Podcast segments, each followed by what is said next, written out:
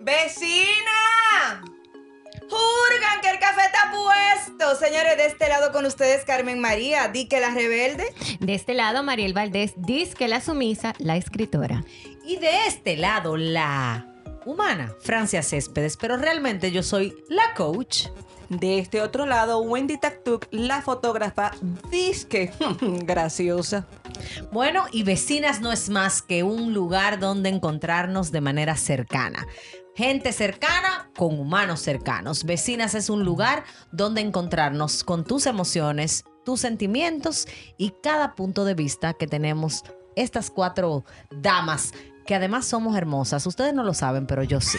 Así que Aquí estamos, las vecinas. Y si te gustó lo que escuchas, pues compártelo y aparte de eso, suscríbete a todas nuestras plataformas digitales. Recuerda que estamos en Spotify y en las demás. Y en Instagram, arroba lasvecinas.dr. Sin más, bienvenidos a nuestro podcast. Vecinas. Vecinas. Vecinas. Es vecina, pero estamos como. Pero Carmen, Carmen le entra un efecto ahora a las vecinas, yo no entendí. Se llama Mira, efecto el- post-COVID. No, llama- Toby no, se llama efecto Poshina. El efecto Ve. Pochina. Ay, bueno, eh, Carmen. Ay, lo que hace un filtro de, de Instagram, Dios mío. Bueno, no, porque tu pollina de verdad, Carmen. Exacto, ya no es Sí, filtro, pero me inspiré por el filtro de Instagram. Yo me puse el filtro y digo yo, hey, pero mira, señores, Cuidado si te inspira con el filtro de la princesa, gracias. Mi amor, y los No, porque que ya eso sería otra cosa. Pero déjenme decirle que yo tenía alrededor de 30 años que no me dejaba pollina. Yo, yo pensé lo mismo, yo, pero a esta altura el juego, eh, Carmen con pollina, o sea, ok. No, pero que hay que variar. Ella quiso variar, variar. Sí, está muy bien. Hay Ellos, que hay, ellos, hay que variar, tú ves. Bueno, Ellos sí, hay, hay cosas que hay que variar realmente, como el motor que pasó cerca. Eh, ese no varía. Ese no varía, pero lo vamos a coger suave, vecinas, porque en el episodio anterior estuvimos hablando de por qué las mujeres peleamos mucho.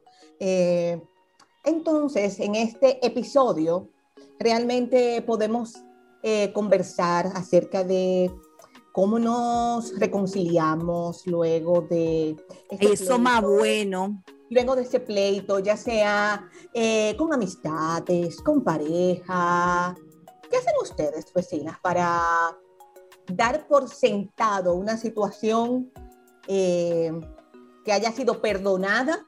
Esa situación, Francia, deja de reírte. Deja de reírte, Francia, que estoy hilando porque el motor que pasó cerca mientras grabábamos. Acuérdate que el motor pasa por tu casa y después por la mía o viceversa. Entonces, vecinas, eh, ¿cómo han manejado ustedes una reconciliación, ya sea de amistad o de pareja, eh, luego de una fuerte discusión o de un fuerte pleito? Mira, More, déjame decirte. Hay una cosa que no hay cosa más buena. Vamos a hablar de pareja, porque de amistades. Eh, ya yo vi que te iba por ahí. No, no, porque que ella se el que habló de que hay una cosa más buena, más buena. Exacto, con el gusto que ella empezó a decir, ya yo Como dicen, como dicen los norteamericanos, el make-up sex, eso es lo último de los muñequitos. Ay, yo, yo Porque entonces como de que tú empiezas como con rabia y watch for it y atete y de todo y entonces después viene como que lo sublime, lo bonito, wow, mire mi hermana, deje eso. Espérate, espérate. Entonces, el episodio de hoy no se llama ¿Cómo usted se reconcilia? El episodio de hoy se llama El atete después de un pleito. Ay, mamá. Eso no tiene mamacita, mi amor. Y esos besos, ¿saben más bueno? Ay, yo no, ay, Carmen, yo no puedo porque después que tú tienes tres horas o días o qué sé yo, después de ese pique que tú tienes, que le ha dicho hasta barriga verde, de que venía, digo. Ey, esa chuleadita después de pelear es Ay, buena. señor, dame paciencia para No, este yo-. Ah, porque tú no chuleas, Francia. No puedo, a mí Yo chuleo, tú chuleas, ellos chulean. Dime. Señor, eso que, eh, lo que pasa es que cuando yo oigo una mujer diciendo de que, ay, porque me encanta la reconciliación, yo me imagino que esa mujer mientras está peleada no tiene relaciones sexuales. claro que no. Eso, eso no es mi caso. Claro que qué. Claro que Pero no. escúchame, el pleito tú lo tienes con la primera cabeza, no con la segunda, amor, ¿eh? Bueno, yo no sé tú, amor, Carmen, pero yo nada más tengo una cabeza, ¿eh? Ay, pues Yo yo, soy bruta, mi hermana. Ah, pues- bruta. Pues yo, yo no, yo, bueno, yo, entonces yo no fui a esa clase. Yo tampoco. Porque es que, bueno, yo no sé, yo, yo creo que la reconciliación conmigo se da, o sea, yo me siento como que ya pasamos la página, cuando genuinamente yo siento que si era yo la que necesitaba recibir el perdón, lo recibí, o sea, si fui yo que fallé, y si es mi pareja, en el caso de las parejas, eh, o sea, en el caso de mi pareja, perdón, si yo siento que genuinamente él me pidió perdón como de verdad, verdad, y no para salir de mí. Ah, espérate, espérate, porque no hay una cosa, hablando, como estábamos hablando ahorita en, en el episodio anterior, ¿verdad? Como estábamos hablando en ese episodio anterior, de las cosas que molestan a una mujer o que la mujer pelea, es que te digan, sí, sí, mi amor, tú tienes la razón, para salir de ti, more. Ay, Y tú ahí, tililín, tililín, tililín, tililín, y te digan, sí, sí, mi amor, tú tienes la razón, ya, ok, vamos a dejarlo ahí. Ay, ¡Ay, no! Vamos a dejarlo ahí, tiene que ser no. genuino. Tiene que ser genuino. Claro. Mira, yo entiendo que para que haya una em, reconciliación, en mi caso, Mariel, Mm, pues Mamacita. yo tengo que bajarme, mi amor. A mí no me venga de que, que ay, que Ah, eso es muy bueno, bajar después de... a una- darme Ay, ay, besito. Carmen. Carmen, hoy, yo no sé qué fue lo que ella comió Ay, hoy, pero no Ella dice que ella cuando se pone así toma Irish coffee. Espérate. Ah.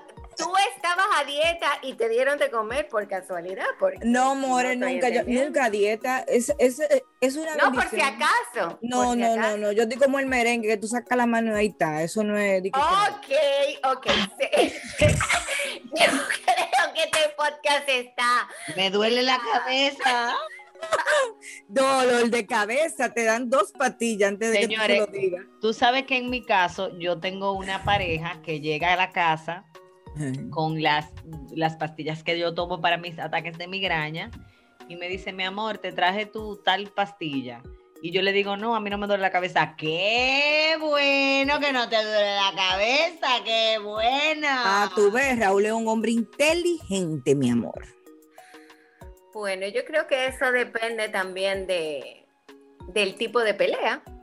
Entiendo, porque si es una discusión simple que se resuelve en el momento, bueno, pues está bien.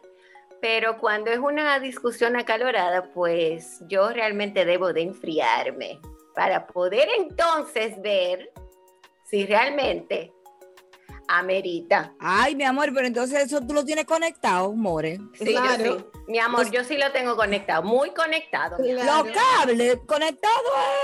Yo los cables los tengo conectados. Emma, Ay, yo yo no puedo. Dije que, ah, no, que ese tipo me gustó y que sé yo qué, me voy a. No, no puedo. Yo no puedo con una gente de que, que yo conozca de hoy para mañana. Eso no es verdad. No, pero que ese es No, otro Mariel, tema, Mariel, los espérate. temas. Este- Bueno, por decir, tú sabes que, que aquí café somos con mujeres. leche. Está bien que lo que está bien que lo que tú tomes café con leche, pero no me Ok, ligues. ok, está bien, vamos a enfocarnos. Me fui del tema. Escúchame, vecina, porque una vez en la vida me, me, me desenfoqué. Ok. Mariel, No lo tomen cuando en tú cuenta, por peleas, favor. Cuando tú peleas acaloradamente con tu pareja, ¿cómo se da el proceso de reconciliación? O sea, ¿cuáles son los Ay, mecanismos? es que yo te voy a decir una cosa, yo realmente eh, esos temas así de que acalorados no pasan, porque yo soy todo amor y paz, y como tú sabes que yo soy todo amor y paz, eh, por eso te digo, yo dejo pasar un tiempo. A mí, Señores. a mí hay que darme mi tiempo para yo poderme enfriar. A mí, me, mientras a pasa mí el me han sabido, a mí me han sabido bajar un pique, chuleándome nada más. Ay, qué bueno. no, No, pero Carmen es está que hoy, no, porque es que yo me voy a poner más, me no, va a no, dar más no pique. es ningún pique, mi hermana. O sea, no. Oye, a la otra, esa se ve que no es fácil la a- Tú sabes lo que pasa, Carmen, que por Yo ejemplo, no, no, no, a no. Yo mí soy me da más- análoga. Yo soy exactamente, y no, y vamos a hablar y ok, no me gustó esto, no me vuelvas a hacer esto, por esto y por esto, o sea, si tú no quieres que yo siga incómoda, ¿entiendes? O sea, Por eso, entonces tú no necesitas, se me va. Yo necesito Mi tiempo. conversar. No, tú necesitas tiempo y una conversación sobre la situación. Exactamente. Yo también. Carmen está diciendo que necesita que la teten. Ya, hay Carmen no necesita más nada. Carmen necesita un Wendy, ¿tú qué necesitas? Yo igual que Mariel, yo soy análoga, o sea, Sí. digo, a mí no se me ha dado una situación así, un pleito eh, complejo, eh, pero en lo que me ha pasado, eh, pues sí, o sea, primero se conversa y después viene la etapa de, Exacto. de asimilar y de enfriamiento. ¿Y qué es lo que tanto hay que conversar? Ahora, espérate. Bueno, no Carmen, espérate un momento, Carmen, porque no hay pleitos que tú tienes que conversar, porque a mí no me venga de que, que, ay, no, mi amor, no pasó nada. No, no, no, no. Siéntate aquí, vamos a hablar. O sea, la jevita que usted estaba viendo allí y que, chul- y que te estaba coqueteando, espera un momento, porque por decir que es un tema así, o sea, no es que, ti- que tú me vas a venir a dar un beso y ya todo se va a olvidar o que me va a tetar. Yo te felicito si tú tienes esa capacidad de atetamiento. Ustedes me Ahora, yo creen, te voy a decir algo. Después de la conversación y después del enfriamiento, atétame todo lo que tú quieras. Claro que sí. Exactamente. Oh, Margot, ¿ustedes me creen si yo les digo que dentro de las técnicas que, que yo he aprendido producto de mi carrera y mi área de trabajo en el coaching y todo lo que tiene que ver con PNL y demás? Ay, yo, yo me asusté cuando ella dijo PNL. Oh, Dios mío. No, pero Carmen hoy está de verdad. ¿Qué tenía el bendito café? Señores, ¿cuál de ustedes le puede ir escribiendo a Fredín que vaya cocinando, mi amor, y planchando la sábana? Porque, Dios mío. El Ella está como- PNL, Carmen. ella tiene como calor. PNL, Ya, ya. neurolingüística. Ah, ok, ok. Aclara bien, e- ejecuta bien la palabra, ¿ves? Ok, hay una técnica que se llama la técnica de enfriamiento, que profesa, promueve el hecho de que usted se dé unas cuantas horas antes de abordar temas complejos. Dígase, si usted se molestó por X razón, voy a poner el mismo ejemplo de Mariel, tu pareja estaba viendo, esto se da tanto para hombres como para mujeres, tu pareja estaba mirando y vitillando en un colirio con los ojos, mirando así como de manera indecorosa y, y sexual a otra persona, y usted está herido, herida, eh, esta técnica... de Demasiado herida. Ah, Exacto. Entonces la técnica de enfriamiento establece que usted se dé de 4 a 6 horas antes de abordar la conversación, para que la conversación se aborde desde la emoción, desde el sentimiento real y no desde la emoción momentánea que normalmente es ira, eh, pues, ¿verdad? Sí, como que te- se te salen los monstruos. Impotencia, vaina, coraje, todo eso. Y una de las cosas que yo he vivido muchas veces eh, con las parejas que me han dado el permiso de acompañarles en algunos temas desde el coaching es precisamente ver cómo esa técnica aplica para muchos casos y definitivamente trae buenos resultados. Cuando tú no te das el permiso de abordar un tema y de buscar realmente, eh, vamos a decir, subsanar una situación de pareja en este caso, eso también aplica para hijos, eh, amigos y hasta para jefes o, o compañeros de trabajo, porque tú no vas directo con la emoción eh, momentánea, que es la que se produce en el momento, sino que ya tú procesas, vamos a decirlo en dominicano, lo pensaste. Asimilas. Exacto, y lo pensaste bien. Entonces, eso se establece. Otra de las técnicas que, facilito y que me gusta mucho enseñar porque a mí me dan muchísimos resultados es la, como yo le he llamado, la limpieza de espacio, establecer el cómo abordar un tema complejo. Normalmente las mujeres vamos a una reconciliación buscando que el hombre se haga, o sea, confiese su culpa y diga, sí, yo me equivoqué, es verdad, bla, bla, bla, bla. Pero ¿qué pasa? Que como hablamos en el episodio anterior, los hombres no siempre tienen escucha activa. Los hombres, de todo lo que tú dices, eligen tres palabras y no siempre las tres van seguidas. Y Entonces- siempre son las que le conviene, gracias. Eh, normalmente. Entonces, la idea con esto es hablar desde el yo. No es tú eres o tú me hiciste o tú siempre, sino yo me siento de X o Y manera. Y eso va a permitir que el otro entienda que no se trata de lo que tú hiciste, sino de cómo yo me sentí producto de cómo tú hiciste las cosas o de lo que tú dijiste o de lo que tú hiciste. Entonces eso se establece, o sea que la- las reconciliaciones y los eventos para subsanar situaciones se, se hablen desde el cómo tú te sientes, cómo tú interpretaste el hecho y no de lo que tú hiciste en realidad, porque normalmente la gente opera desde cómo se siente. si yo me siento entonces- atacado, pues yo, yo voy a contraatacar. Por eso la frase de acciones traen reacciones. Entonces, cuando tú no tienes chance de hablar y tú ateta de una vez. Pero te voy a decir algo, Wendy. Bueno. Definitivamente hay relaciones de pareja donde se, yo siempre digo lo se- o sea, donde se usa el sexo como mecanismo de reconciliación. O sea, Yo como dejando, como que dejando esa cosita en stand-by y, y tenemos nuestro tema, pero yo te vi, te y vamos, ¡guau, guau, guau! Una Y pregunta, después seguimos Francia. o Pe- sea, espérate, Mariela, antes Claro, de hacerme la eh, pregunta. Espérate, antes de hacerme la pregunta, es que hay dos maneras, Wendy. Porque una cosa somos las, las mujeres y hombres que podemos tener molestia con X situación y eso no me baja la libido. Y yo puedo tener una, una intimidad sexual puramente sexual, no romantizada. Eso es un tipo de gente. Y otra cosa es utilizar el sexo en función de que como ya tuvimos relación, el tema se quedó ahí. Señores, cuando usted pone una sábana sobre los problemas, no los resuelve, los tapa. Eso mismo es lo que te iba a decir. Cuando tú, eh, en lo que decía Wendy, dije, bueno, si tú me atetas y tenemos relación, y, o sea, eh, iba a decir eso, Francia. Entonces, lo que va a hacer es tapar el problema, porque no estamos hablando del problema o de lo que pasó en ese momento. De hecho, hay muchas parejas que la, el síntoma principal de la, del nivel de conflicto que hay en la pareja es un sexo desenfrenado. Entonces, para no hablar, vamos a tener relaciones.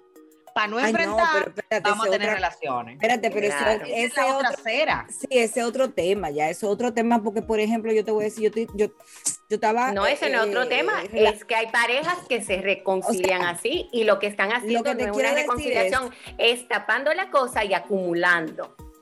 Perdón. Cuando, pa' cuando destape esa, e- esa Ay, mi joya, amor. por ahí. Por eso yo decía, eh, en la terminología que usan los norteamericanos, el make-up sex, significa que, va- ok, ya pasó el pique, ya lo hablamos, ahora vamos a lo que vinimos, more.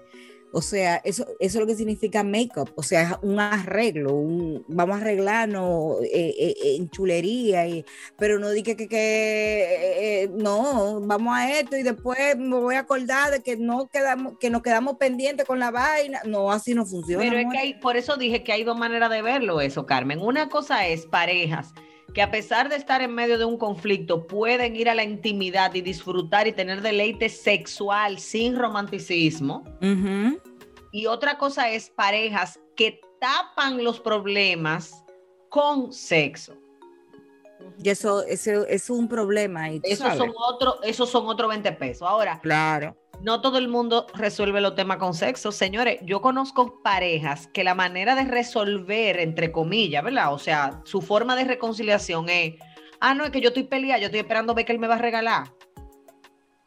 Hay personas, tanto hombres como mujeres, para yo decirlo en mis palabras, las palabras de Francia, que compran el perdón. Ah, no, espérate, eso no, eso no es, no, ah, bueno, Bueno, Claro, y mientras más grande es el pecado, más costoso es el obsequio. esa, esa vaina está, eso te embromó, Bueno. porque yo te voy a decir algo, o sea, eh, como tú decías, Francia, que nosotras las esposas también podemos fungir como chapeadoras y prostitutas, porque si yo, si yo estoy esperando que tú me regales el Cartier, entonces es una el Cartier- chapeadora. es lo que te digo, el Cartier Balón Blue, que es el que me gusta. Entonces tú sabes que hiciste algo malo y me lo trajiste. Ah, ya yo estoy feliz contigo. Porque qué li- no, Mira, ¿eh? ejemplo, Carmen. ¿Qué es eso? Yo conozco Volvemos a lo mismo, estamos tapando. y comprando el perdón. Yo conozco Comprándolo, hombres- exacto. Yo conozco hombres, por ejemplo, que salen a hacer su fechoría y su manera de comprar el permiso o el acceso a la calle es dejar un par de miles de pesos arriba de la mesa o de la Ah, no. coche. No, espérate, pero espérate, espérate. Ah, espérate. pe- mi amor, Bueno, pero hay. O sea, existe. así como las mujeres, miren, el mecanismo de poder que usan los hombres por siglos y siglos y generación y generación es el dinero. Y el mecanismo de poder que usamos las mujeres es la vagina. Eso es triste, pero eso ha sido así por años. Obviamente, eso no quiere decir que todo el mundo ejerce las cosas así. Estamos hablando de la, ma- de la máxima. ¿De qué tú te ríes, el chiste? Pero ella está gozando. Pero mi amor. una- Solita, mi amor. Esa está, mi amor, con una contentura. Solita y con No, la ropa no. puesta. Yo lo que pasa es que iba a decir algo, pero me voy a quedar callada. Ay, amor. tú estás últimamente muteándote demasiado, no me funciona. Ay, sí, ella vive, ella vive en mute ahora. Ay, Dios santo, acuérdense que eh, últimamente en esta semana estoy eh, nada racional, ¿ok? Entonces lo que pueda decir es peligroso. Ah, Hasta tú ves que lo que tú hasta puedas decir. puertorriqueña me he vuelto. Lo que tú puedas decir de cómo comenzó este podcast, mi amor, ya eso es nada. Sé libre, no te cohibas. Mi amor, tus comentarios vienen siendo una chancleta rota al lado de las confesiones de Carmen. No, créeme que no, que tú sabes que cuando yo lanzo la boquita lanza fuego. Ay, Bueno, mamacita. El otro mecanismo de reconciliación muchas veces es que buscamos a alguien que le haga ver al otro que está mal. Llama, tenemos a una mamá, una suegra, una amiga. Señora, hay gente que triangula y usa a los hijos. Pero mira, tú no le puedes decir a fulano que tú te diste cuenta que él me habló de una manera. Hay gente que... Pero, pero con esa misma carita que tú pusiste. Ay, sí, mi amor. Sí, así, así, con la boquita Esa carita de cine y Las vecinas no vieron, arriba. exactamente, no vieron a Francia, pero la carita de Francia sí, es sí. un poema. Sí, sí. Pero señores, que hay gente así, que necesita como refuerzo, como, como que lo que buscan es validar que el otro se equivocó y que alguien le haga saber al otro que se equivocó y buscan un, un, un testaferro de pleito. Sí. Wow, eso sonó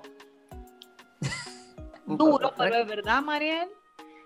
Esta vez sí, está bien, claro. Definitivamente, como mujeres, nosotras tenemos altas expectativas muchas veces del proceso de reconciliación, independientemente de por qué sea el pleito. Porque tú y Carmen, por ejemplo, ahorita decían, bueno, depende de la dimensión del pleito. Es que ni siquiera depende de la dimensión del pleito, sino de la interpretación que yo le doy al hecho del pleito. También es verdad. Sí. Yo te voy a poner un ejemplo.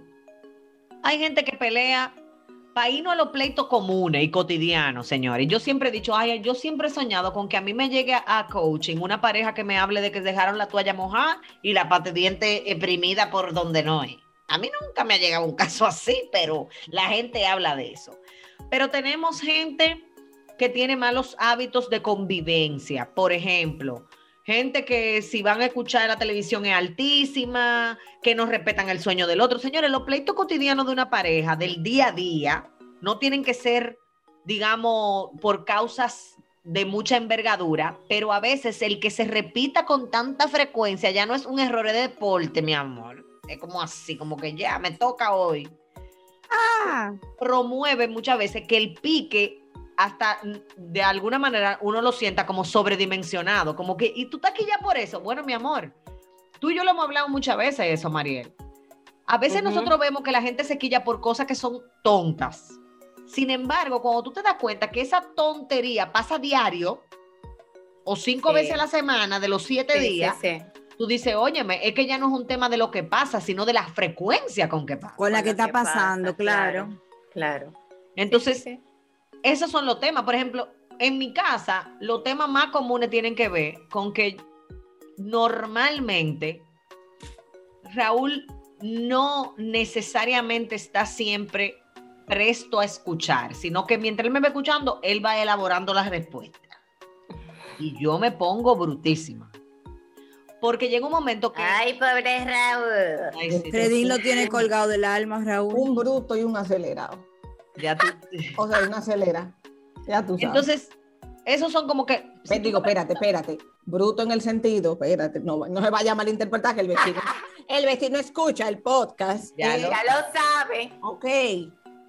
Óyeme, cuando yo no me siento escuchada, cuando yo siento que no estoy siendo, esa, esa es la palabra, escuchada, yo entro en crisis. Y mi única manera de reconciliarme es cuando él hace conmigo una técnica que honestamente también la aprendí en medio de mi carrera y la practico mucho, se llama retrorastreo o recuperar palabras.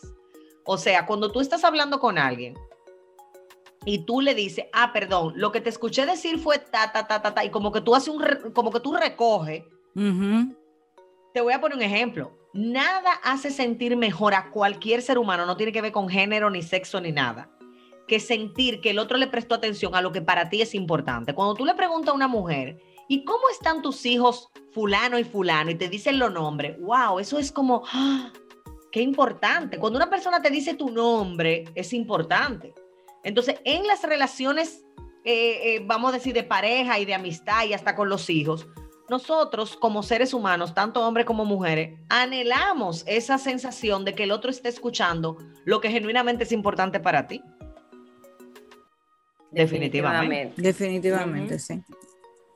Vecina, pero díganme entonces. ¿cómo que no- Estamos, aquí estamos las Es que tres. estamos en, en que, no sé, como en una clase de... Yo lo que Sí, estamos las tres como tres idi- estamos, Mariel, Wendy y yo estamos como tres idiotas, Yo señores. creo que viendo- nosotros nos quedamos cada una como analizando una situación como en particular. Que una ¿no? Eh, sí, yo creo que sí. cosa. Fue como que yo me, me remonté, como que, wow. eh, Sí, pero que tú sabes que, que- ¿cuál sería, Francia, la causa más común de pleito en una pareja que no tenga que ver con infi- infidelidad, eh, que estabas haciéndole ojo bonito a alguien? Te voy a eh, decir rápido. Manejo del efectivo, crianza, Uy. emociones, cómo me siento. El arte de escuchar tiene tres pasos. El hecho, o sea, lo que pasa, cómo me hace sentir lo que pasa y justo después viene qué necesidad tengo que cubrir luego de que pasé por el hecho y el sentimiento. Entonces, cuando el manejo de efectivo, cuando el F, mi amor, cuando el hombre, por ejemplo, es el que maneja las finanzas de la casa porque es el que mejor las sabe manejar, o, Ujú. o las, o la mujer. En la cultura latina, normalmente el hombre produce y la mujer maneja el dinero. Eso es lo que más pasa. Pero hay todo tipo de casos, ¿verdad? También están los hogares donde hay dos canatas. Yo pongo el Ujú. 50, tú pones el 50, o tú pones el 70, yo pongo el 30, y así. O sea, eso depende de cada familia. Pero definitivamente que luego de la infidelidad y los temas de, de desconfianza, viene el tema financiero. Ese es el segundo tema, no solamente de mayor pleito, sino de mayor tasa de divorcio que hay. Eso te, iba, eso te iba a preguntar también, de mayor tasa de divorcio. El manejo del dinero. Y justo después del manejo de del dinero, viene el tema de la crianza. No ponernos de acuerdo. Ay. Eh, es- entender que fue a mi manera, que fue como me lo hizo mi mamá, y eso no, nada, nada más no aplica para la mujer, ¿eh? eso aplica No. también en los hombres. Sí, sí, En sí, los claro. Señores, ese es otro Bueno. tema, con la Sí. reconciliación. Si el pleito involucró a más personas, dígase, tú tuviste una discusión con tu pareja y en medio de esa discusión él dijo algo malo de tu mamá. Tu mamá ni estaba ahí, pero él dijo algo. Tú no necesariamente, tú lo perdonaste y di que se reconciliaron. Pero si él va y le dice a tu mamá, ay, suegra, tal cosa, tú lo miras, hipócrita. Después que me dijiste. Entonces, por eso yo decía en el episodio anterior que muchas veces nosotros perdonamos a la persona, no el hecho. Mm. Entonces, nosotros necesitamos trabajar con perdonar los hechos para que la reconciliación también perdure. Y no que cada vez que algo se parezca a lo que pasó, yo arranque a discutir por lo mismo otra vez, por lo que pasó ahora y por lo que pasó aquella vez que no lo he perdonado todavía. Hay que perdonar para dejar los anclajes. Por Ay, Dios favor. mío, pero Dios mío. Ah, mi amor, ya escucha. La escucha activa de Mariel. Definitivamente, vecinas, que el tema de los pleitos y la reconciliación tiene un componente de nuestro olfato, o tiene un componente o, o- o nos da una idea de, de olor a cómo está nuestro nivel de amor propio. Mm, wow. A veces Porque nosotros el que perdona, el que perdona está más a gusto consigo, más tranquilo consigo, Más en paz, yo me atrevo a decir. Yo creo que sí, bueno. más seguro de sí. Yo creo que el que perdona tiene mayor compromiso que su paz que con su razón. Sí, eso es así.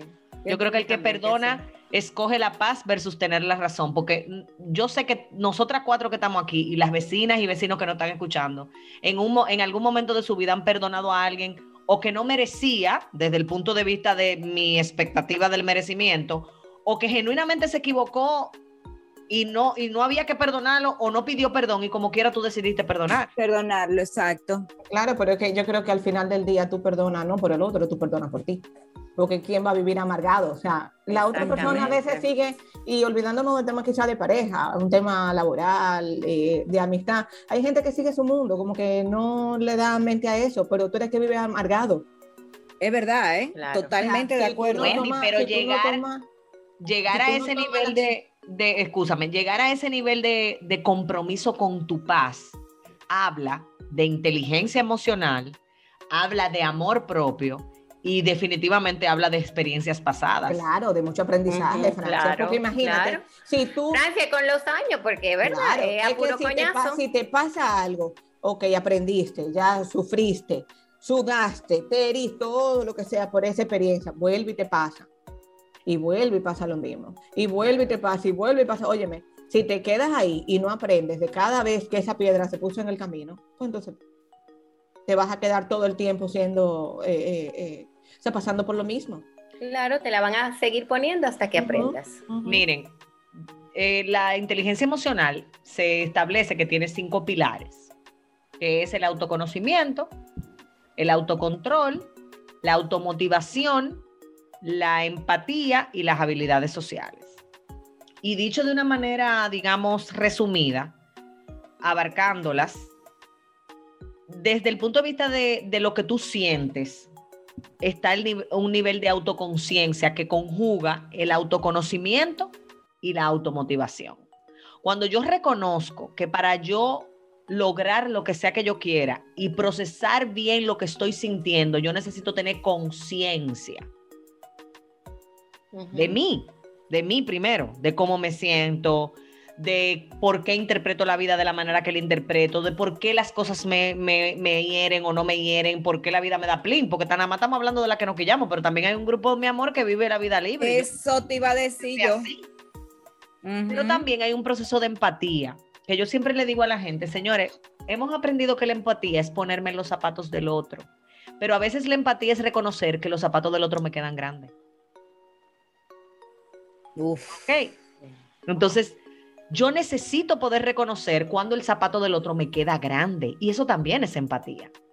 Reconocer que yo no, no siempre me voy a poder poner en el zapato del otro. Ahora, ¿qué pasa cuando yo no tengo un nivel, digamos, adecuado de autoconciencia y de empatía? Que se traduce eso en cómo me comporto, si estoy teniendo autocontrol o no, y de cómo me relaciono con la gente. Cómo yo me estoy relacionando Mm. con la gente. Si yo vivo, mi amor, sacando el dedo del medio de la mano a todo el mundo, viví enojada con la vida, porque estoy enojada con la manera en que estoy viviendo, con las circunstancias de mi vida, con X situación, pues eso de alguna manera va a hacer que la gente que está alrededor de ti tenga una interpretación de ti equivocada. Y yo pienso que también todos los seres humanos hemos tenido un momento de nuestra vida donde la gente ha tenido una manera de describirnos que solamente responde a una circunstancia momentánea. La manera en que tú te comportas hoy no siempre es la manera en que tú eres. A veces es la manera en que tú estás siendo. ¿Y cuál es la diferencia? Espérate, espérate, espérate, espérate. ¿Y cuál es la diferencia entre soy y ser? O sea, eres y siendo. Lo que pasa es que, bueno, soy y ser, digamos que desde mi interpretación es lo mismo. O sea, yo no soy mis posesiones, yo no soy eh, lo que yo hago, yo no soy eso, yo soy más que eso. Ahora, una cosa es quien yo soy desde el punto de vista de mi realidad en cuanto a todo lo que describe quién yo soy y otra cosa es quien yo estoy siendo producto de una circunstancia. Por ejemplo, ¿no te ha pasado que en un momento tú coges un pique con alguien? Tú siempre has sido una persona discreta. Tú nunca has sido una gente que, que cuenta la vida de otro, ni que... Pero en un momento tú coges un pique, Carmen. Y tú dices, eh, miren, señora, yo no debería decir esto, pero mira, lo que pasa es que ella me debe unos cuartos. Tú estás siendo indiscreta en ese momento, Es verdad. pero tú no siempre eres indiscreta. En un momento Hay de un- explote. Sí, es, Es lo que te digo. Entonces, por eso decía ahorita que es importante que nosotros aprendamos a, poner en contexto y tener niveles altos de conciencia de cómo yo me siento para poder entender por qué estoy accionando de la manera que estoy ac- accionando. Porque de la manera que estoy accionando no necesariamente es como yo soy, sino como estoy siendo producto de eso que está pasando o de ese, ese pensamiento o ese pique que tengo. Mira bien. ¿Ya? atento a chi, te dimos aquí un taller de inteligencia emocional. Pero total, que no hemos quedado Pero la una tres. cosa, mi amor. La tres y No, todas yo, las cogí, vecinas, yo cogí mi mascotica y mi lapicero porque yo estaba anotando, mi amor. Yo, Yo pienso estaba aprendiendo. Mira, bueno. aquí, aquí, mi amor, aquí se ha aprendido de inteligencia Ya emocional. lo saben, mi amor. Vecinas, no se pueden quejar. y de, ¿Qué podcast? y de eh, yo iba a decir teteo. y de atete. Y de hacer- Eh, espérate, que eh, el teteo y la tete son dos cosas diferentes, No, ¿ves? ya, Lo claro, sabemos, claro. Carmen. lo Pero sabemos. después de un teteo, viene la tete. Bueno, Exactamente. Ah, Bueno, ¿viste? Se te pegó el poltorro. Esta nena, hombre bendito, chacha, por favor. Tú sabes Entonces, que, dicho en, en resumen lo que acabo de explicar, la vida es un 100% de resultados. 80% es qué pasa, 20% es cómo lo vas a manejar. Bueno, Hay un mi amor, 20% que no vamos a poder cambiar. Pues nada más, no hay nada más que hablar. Agarren su tacita y nada. Vecina. Vecinas.